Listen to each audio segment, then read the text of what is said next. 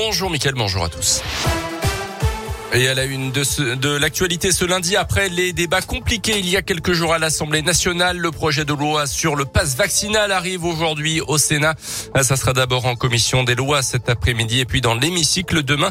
Le gouvernement veut encourager de plus en plus la vaccination pour freiner l'épidémie de Covid.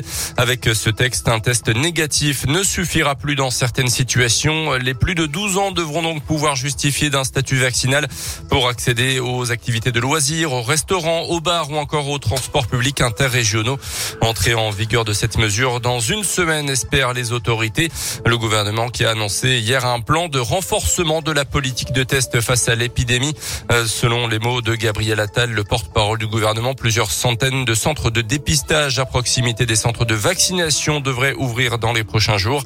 Les pharmaciens pourront également créer leur propre centre de dépistage.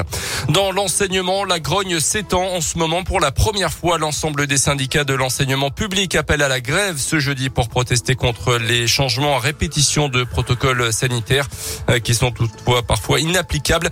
Ils ont été rejoints par plusieurs syndicats de l'enseignement privé et aussi par les organisations des, inspecteurs de l'éducation nationale.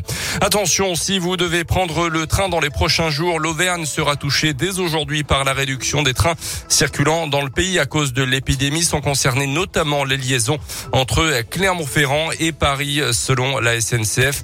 Euh, tous les voyageurs qui avaient des réservations supprimées ont déjà reçu un SMS pour se repositionner sur un autre train ou bien échanger leur billet euh, d'après la compagnie. À retenir également ce drame à New York et au moins 19 personnes dont 9 enfants ont péri dans l'incendie d'un immeuble du Bronx hier. Le feu serait dû à un chauffage d'appoint selon les premiers éléments. Cet incendie est l'un des pires de l'histoire récente de New York d'après le maire de la ville. Un point qui vaut très cher pour le Clermont Foot en vue du maintien. Rapidement réduit à 10 après l'expulsion logique d'Alidou Seydou. Les Auvergnats se sont battus pour finalement arracher le match nul à domicile face au stade de Reims. Un concurrent direct pour le maintien. Score final 0-0 et des sentiments mitigés pour les Auvergnats, comme l'a expliqué Johan Gastien.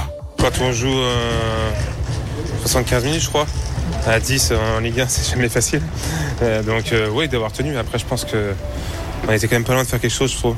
Voilà, je le dis pas souvent, mais je vous ai senti supérieur et c'est dommage, même s'ils ont quand même une grosse occasion en premier temps. Mais sinon, au-delà de ça, j'ai pas l'impression qu'ils aient beaucoup de situations. On a quelques regrets parce que je pense qu'à 11, on aurait vraiment pu faire quelque chose d'intéressant. Alors après, on sait jamais, hein, sur un match, tout peut basculer aussi. Mais voilà, ce qui est bien, c'est qu'on n'a pas craqué. On a été quand même costaud du début jusqu'à la fin et ça, c'est ce qu'il faut retenir. Au classement ce matin, le Clermont Foot est 15e avec un match en moins. Prochain rendez-vous, ce sera dans une semaine sur la pelouse de Monaco. Et puis à noter hier en clôture de cette 20e journée le match nul entre Lyon et le Paris Saint-Germain. Merci.